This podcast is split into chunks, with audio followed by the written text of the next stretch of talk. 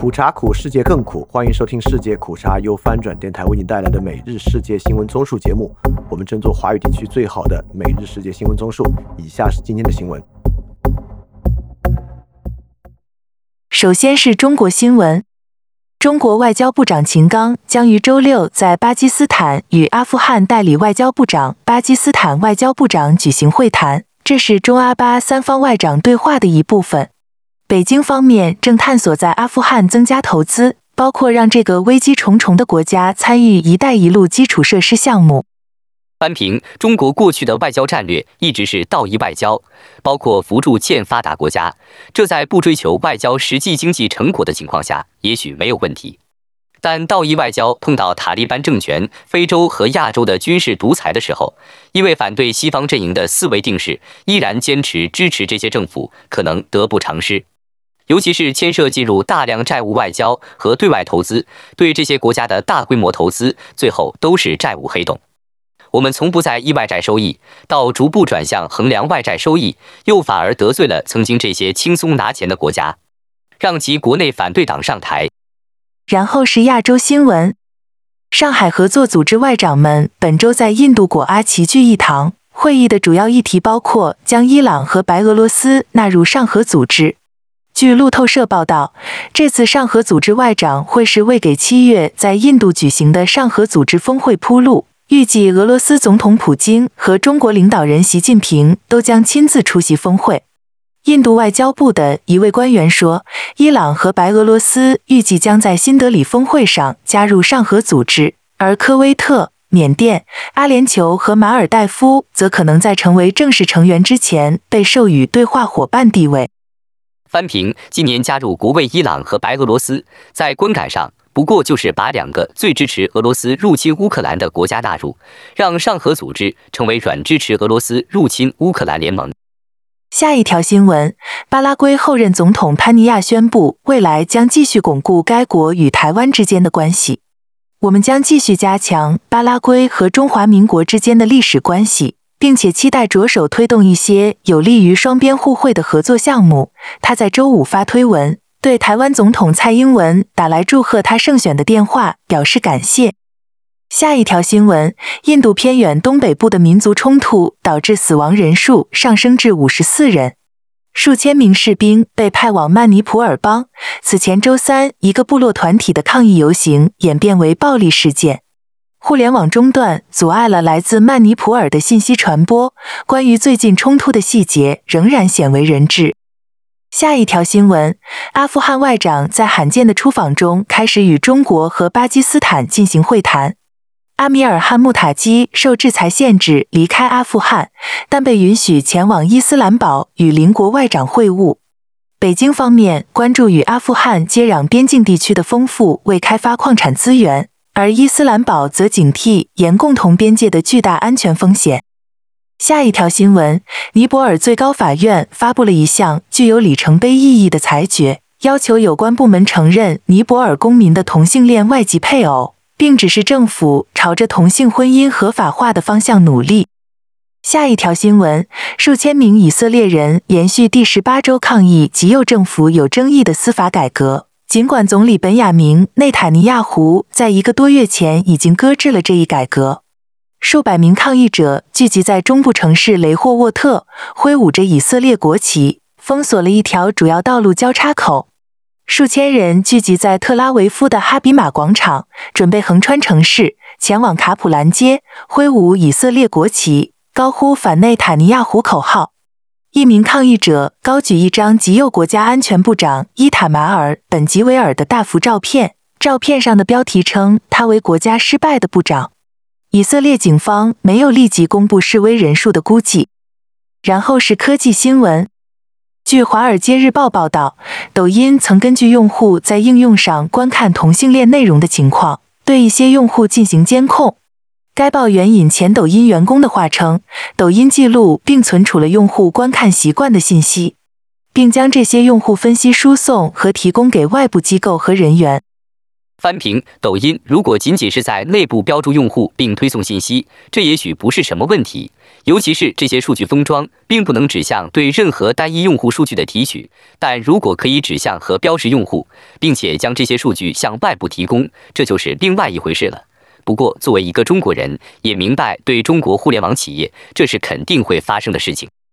下一条新闻：赫尔辛基大学的科学家们周五表示。他们已经证明了某些 disulfovibrio 菌株是大多数帕金森病例的可能原因。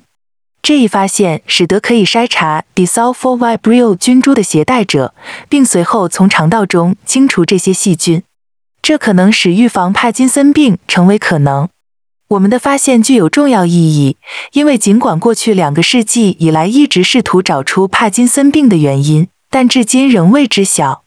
研究结果表明，特定的 disulfovibrio 菌株可能导致帕金森病。教授 Persaris 在一份声明中表示。下一条新闻：苹果公司首席执行官蒂姆·库克在 ChatGPT 和其他聊天机器人的激增人气中，围绕人工智能发表了一些评论。库克在今天的苹果季度财报电话会议上说：“人工智能的潜力非常有趣。”但他指出。这项技术有一些需要解决的问题，对于如何使用人工智能，深思熟虑非常重要。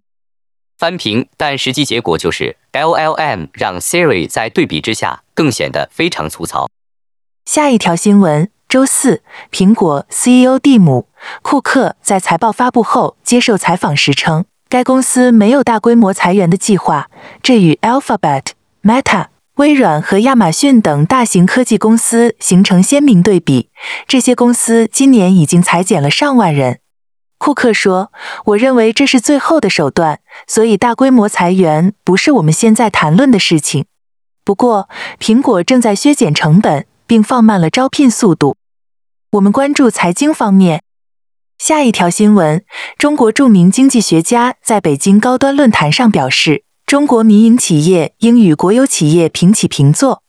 清华大学的李道葵表示，应澄清民营经济不是执政党执政基础的误解。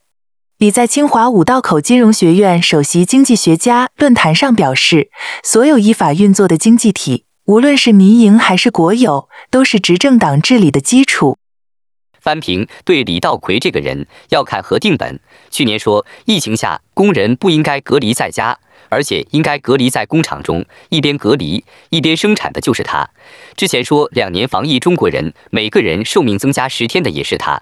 这种所谓经济学家都是政治经济学家，踩着政府风向说耸动话语，为自己增加曝光量而已。在企业家无祖国的马克思主义背景下。如果企业产权人有接受外国投资、境外上市并更换国籍的潜能，那民营经济当然不是执政党根基，这根本不是表态可以解决的问题。然后是俄乌战争，一队空荡荡的巴士车队与俄罗斯联邦安全局成员一起开进了一个小镇，他们正在执行俄罗斯总统普京颁布的一项法令。该法令要求将任何没有俄罗斯公民身份的居民驱逐出被占领土。乌克兰军方表示，他们强令人们要么放弃乌克兰护照，换用俄罗斯护照，要么立即被没收财产并被重新安置。下一条新闻，有消息显示，乌克兰可能会在近日对德涅斯特河东岸地区展开某种形式的军事行动。翻平：德佐共和国是俄罗斯侵占摩尔多瓦的领土方式和克里米亚一样。有说法认为，乌克兰去解放德佐共和国是为了控制俄罗斯在德佐一座巨大的军火库，里面有乌克兰急需的苏联弹药。